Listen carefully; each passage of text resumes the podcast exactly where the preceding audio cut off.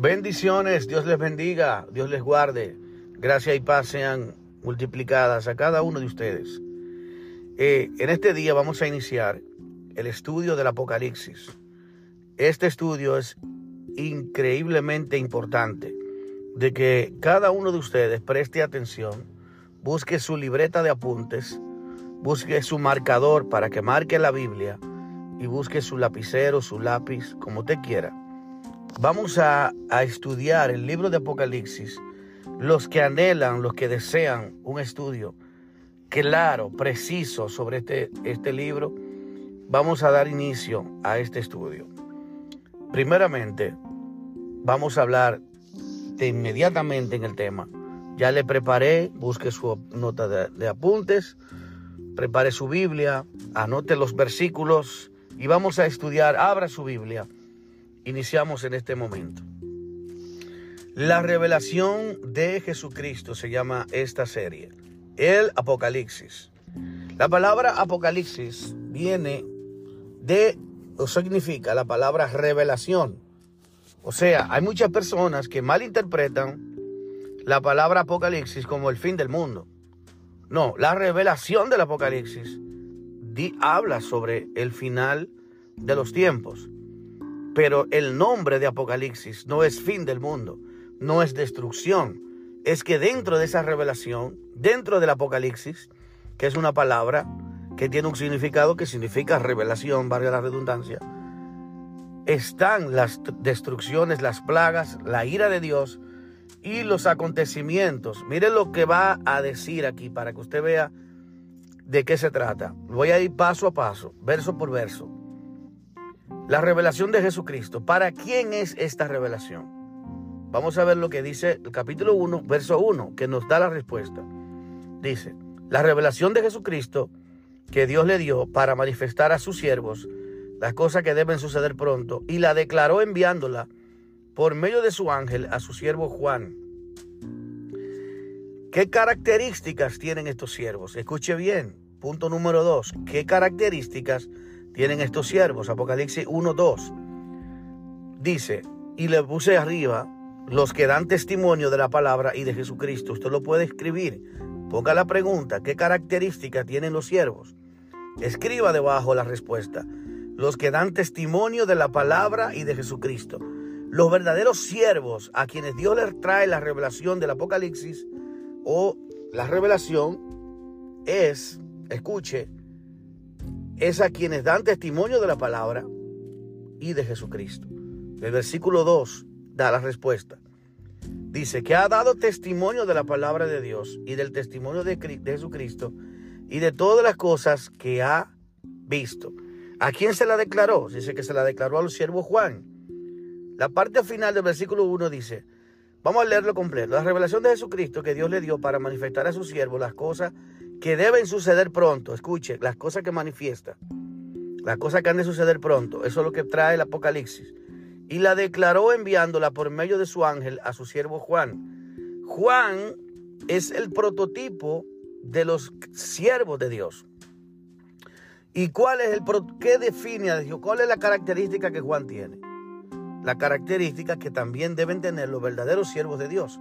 Y ahí lo dice el verso 2, que ha dado testimonio de la palabra de Dios y del testimonio de Jesucristo y de todas las cosas que ha visto.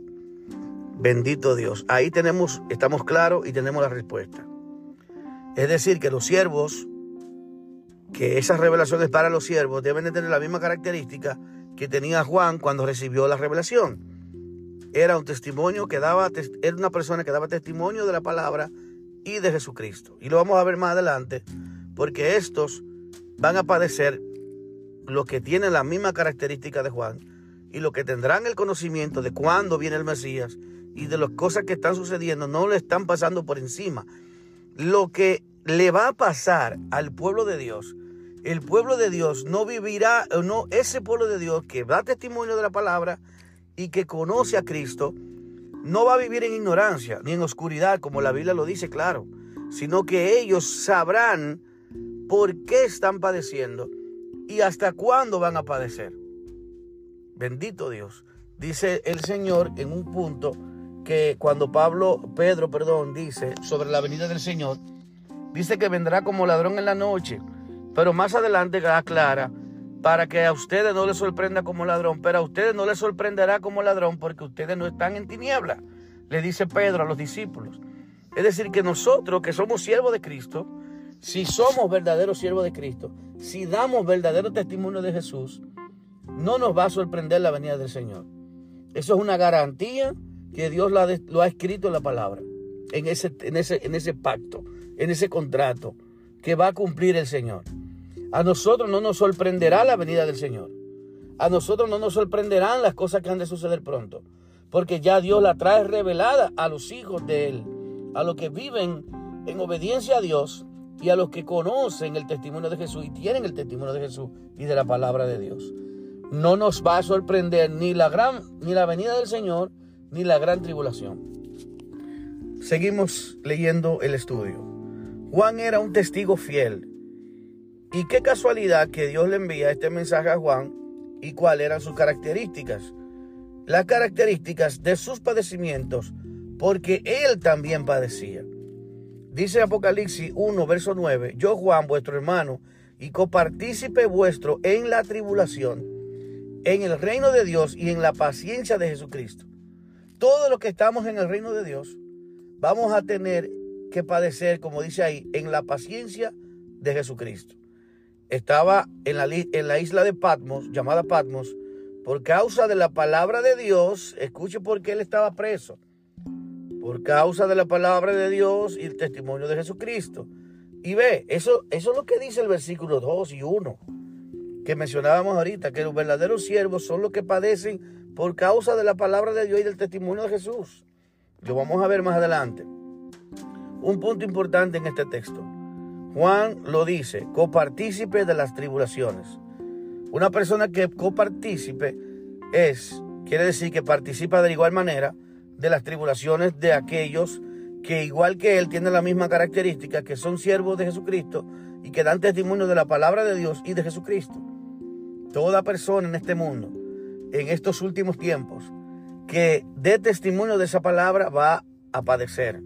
Escuche, todo lo que es la iglesia de Cristo, si es una iglesia verdadera en Cristo, si usted es parte, un miembro de esa iglesia verdadera en Cristo, prepárese a padecer por causa de la palabra de Dios y de Jesucristo y tendrá que adquirir paciencia por causa de la paciencia de Cristo. Lo vamos a ver.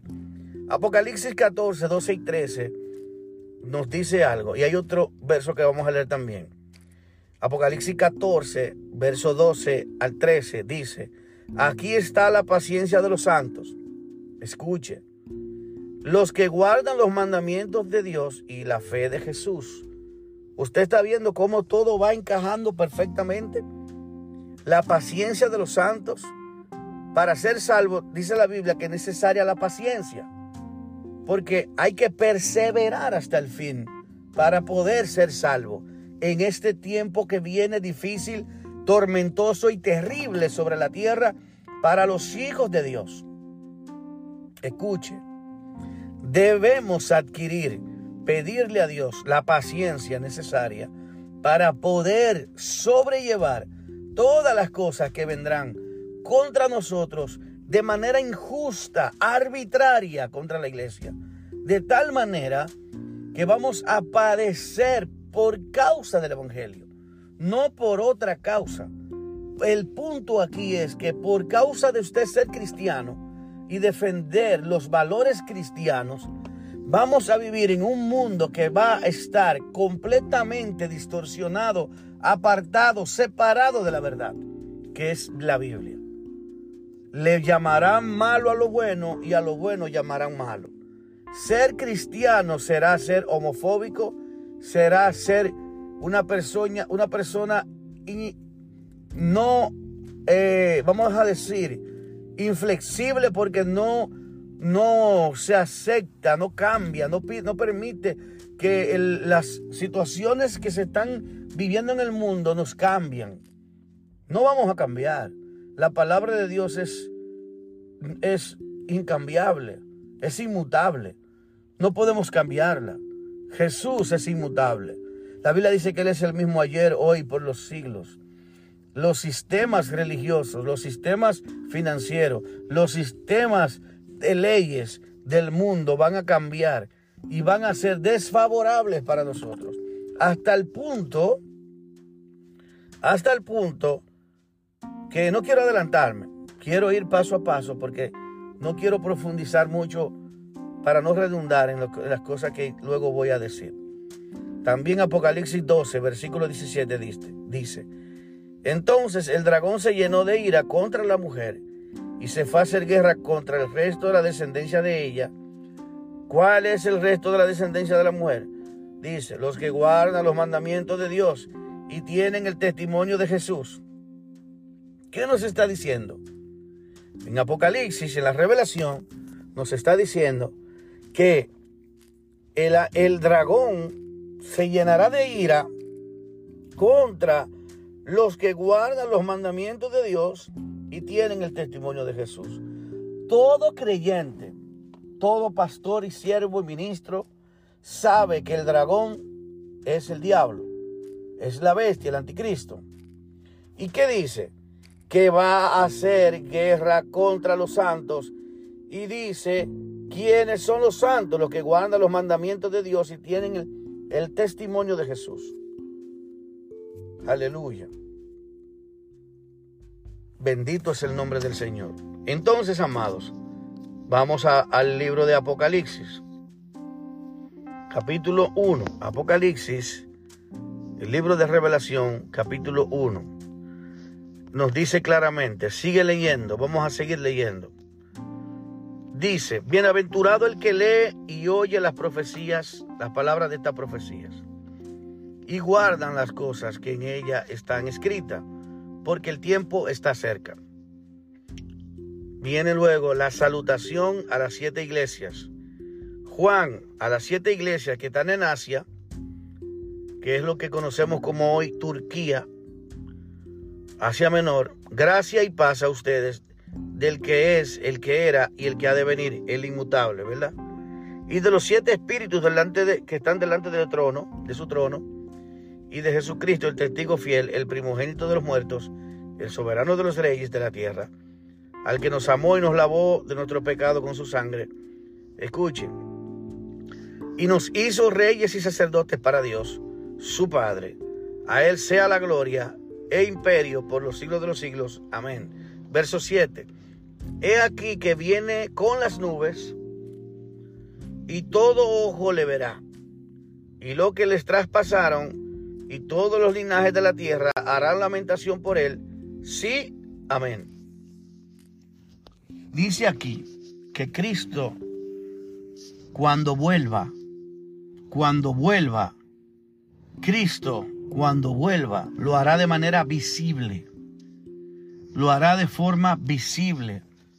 Y no solo visible, todo ojo le verá. Todo ojo le verá. Hay personas que se han inventado y han dicho que cuando Cristo venga, no vamos a saber cuándo Cristo venga, sino que nos vamos a dar cuenta porque Cristo vino y se fueron muchos y usted desapareció. Hay una canción de el siervo Estanislao Marino, que también lo, la fusiló Marco Yaroide, que está totalmente fuera de la Biblia. Esa palabra, esa, esa alabanza, esa canción es totalmente antibíblica. Porque está diciendo, está apoyando la teoría de un rapto secreto. El mismo Jesús, en el capítulo 24 de Mateo, porque cuando estemos estudiando el libro de Apocalipsis, no podemos solamente quedarnos en el libro.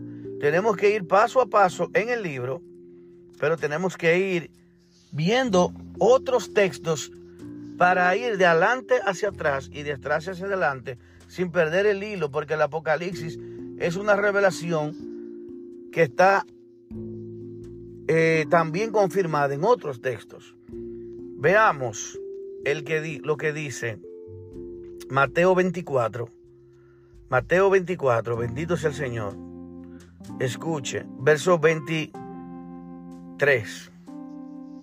Dice claro, entonces, si alguno os dijere, mirad, aquí está el Cristo, o mirad, allí está, porque van a decir mucho, Cristo vino, Cristo vino, como la canción, y su pueblo se llevó, no hay remedio, no hay salida, es la gran tribulación. Si Cristo vino y se llevó la iglesia, y usted y yo no nos dimos cuenta, sorpresivamente, nadie supo que Cristo vino. Eso es mentira. El Apocalipsis 1.7 dice que Cristo cuando vuelva, todo ojo le verá. Todo persona viva le verá. Y aún los muertos en Cristo le verán porque resucitarán. Dice el versículo 23, entonces si algunos dijere, mirad, aquí está el Cristo, o allí, o mirad, allí está, no le creáis, porque se levantarán falsos cristos y falsos profetas, y harán grandes señales y prodigios, de tal manera que engañarán a muchos, y si fuere posible, aún a los escogidos. Mira, los escogidos todavía están en la, tierra. Dice, más, yo ya os lo he dicho antes, así que si os dijere, mirad, está en el desierto, no salgáis, o mirad, están los aposentos, no le creáis, porque como el relámpago, escuche amado, como el relámpago que sale del oriente y se muestra hacia, hacia el occidente, de un extremo del cielo al otro, escuche, así también será la venida del Hijo del Hombre, porque donde quiera que estuviese el cuerpo muerto, allí se juntarán las águilas. Amados hermanos, es imposible, ya hay dos textos que hablan de la venida del Señor que será de manera grandiosa. Hay otro texto que se lo quiero leer, eh, Hechos capítulo 1, Hechos capítulo 1, y lo voy a leer y quiero que usted lo lea y lo anote por favor. Hechos capítulo 1, versículo 9 en adelante. Dice aquí, y habiendo dicho estas cosas, viéndolo ellos, fue alzado, y le recibió una nube que le ocultó de sus ojos. Y estando ellos con los ojos puestos en el cielo, entre tanto que él se iba, esto es Cristo, cuando él se iba a la ascensión, he aquí se pusieron junto a ellos dos varones con vestiduras blancas, los cuales también les dijeron, varones galileos, ¿por qué estáis mirando al cielo? Este mismo Jesús que ha sido tomado de ustedes al cielo, así vendrá como le habéis visto ir al cielo. Le están diciendo, mientras Cristo se iba, iba ascendiendo, se iba elevando y se, se perdía a la vista de los discípulos de manera visible, los discípulos tenían su mirada puesta en, ese, en su maestro que iba subiendo al cielo, que se iba elevando al cielo. Y la película nos los muestra, y nos los muestra la Biblia. Amados, y dos ángeles en ese momento, dos varones con vestiduras blancas, se le acercan y les dicen, ¿por qué se maravillan? ¿Por qué están viendo al cielo? Este Jesús al cual ustedes están viendo que sube al cielo, de esa misma manera volverá, descenderá del cielo. ¿Cómo? Dice, aquí dice claro el versículo 11, la parte final. Este mismo Jesús que ha sido tomado de vosotros al cielo, así vendrá como le habéis visto ir al cielo. O sea, visiblemente Cristo se fue y así mismo vendrá de manera visible. De esa misma manera descenderá del cielo. No hay dudas, amado.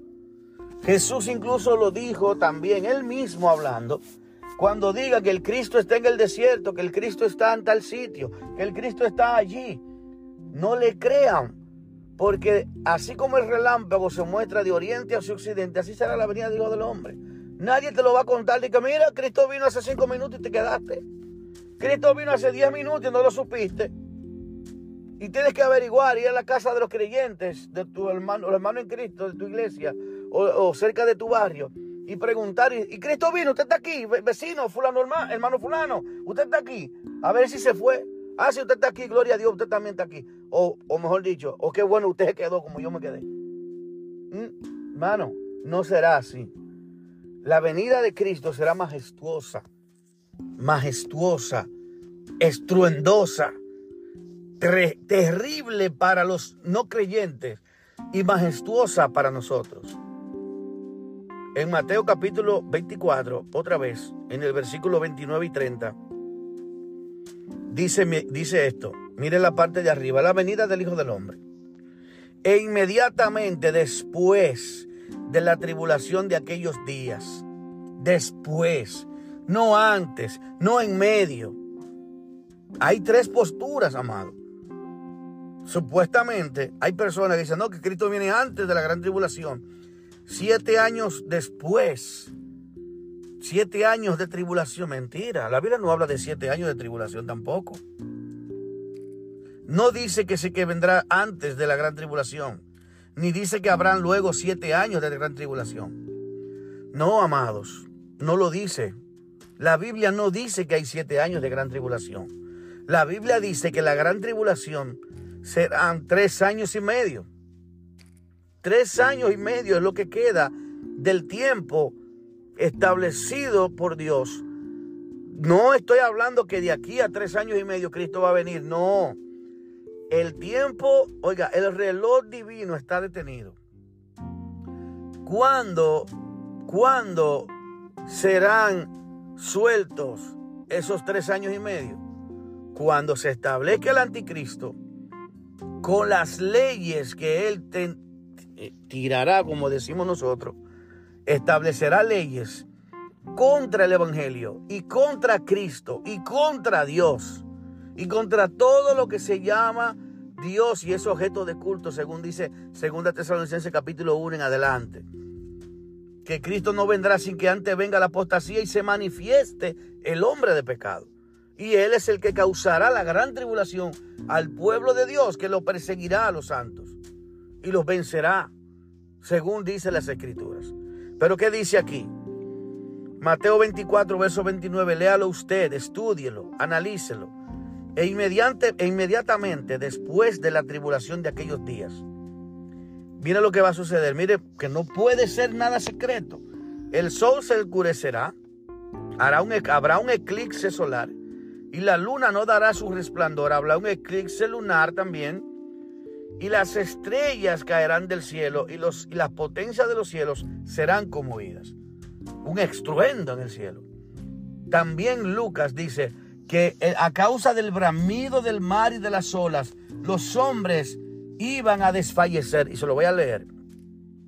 Entonces, cuando estén sucediendo todas esas cosas, preparándose el mundo para una catástrofe, una luna convertida en sangre, porque aquí lo menciona, dice la luna no dará su resplandor. En otro en otra parte bíblicamente el, el escritor dice, y la luna se volverá roja como sangre, ¿eh? y el sol como tela de silicio porque se oscurecerá, el sol se pondrá negro y la luna se pondrá roja. Entonces da las mismas características dada por 12 personas diferentes que tienen, que expresan lo que vieron, la visión que Dios le da de forma diferente. Entonces dice, entonces después de estas cosas, aparecerá la señal del Hijo del Hombre en el cielo. Aparecerá. Quiere decir que se dejará ver en el cielo. Y entonces lamentarán todas las tribus de la tierra y verán, dice, verán, escuche. No dice que no, vendrá, no verán, verán al Hijo del Hombre viniendo sobre las nubes del cielo con poder y gran gloria, y enviará. Con poder y gran gloria vendrá Cristo, ¿verdad? Como dice también Tesalonicense, con voz de mando, con voz de arcángel, con trompeta de Dios. Eso no es silencioso, eso no es callado, eso no es secreto. Pero dice, y enviará a sus ángeles con gran voz de trompeta, y juntará a sus escogidos que todavía están en la tierra, de los cuatro vientos, desde un extremo del cielo hasta el otro, amados. Los escogidos los juntará de un extremo del cielo hacia el otro. Amados, la iglesia está aquí. La iglesia todavía está identificándola el Señor en la Biblia. Que la iglesia va a pasar por todo esto. Que la iglesia va a vivir todo esto. Vamos a ver qué dice Lucas. Vamos a ver qué dice Lucas, capítulo 21 capítulo 21, versículo 25 en adelante. Lucas Bendito Dios. Vamos a ver. Señales en el sol. Dice, la venida del Hijo del Hombre es la misma. Lucas la describe de otra forma. Dice, entonces habrá señales en el sol, en la luna y en las estrellas. Y en la tierra angustia de las gentes confundidas a causa del bramido del mar y de las olas. Y desfalleciendo los hombres por el temor y la expectación de las cosas que sobrevendrán en la tierra, porque las potencias de los cielos serán conmovidas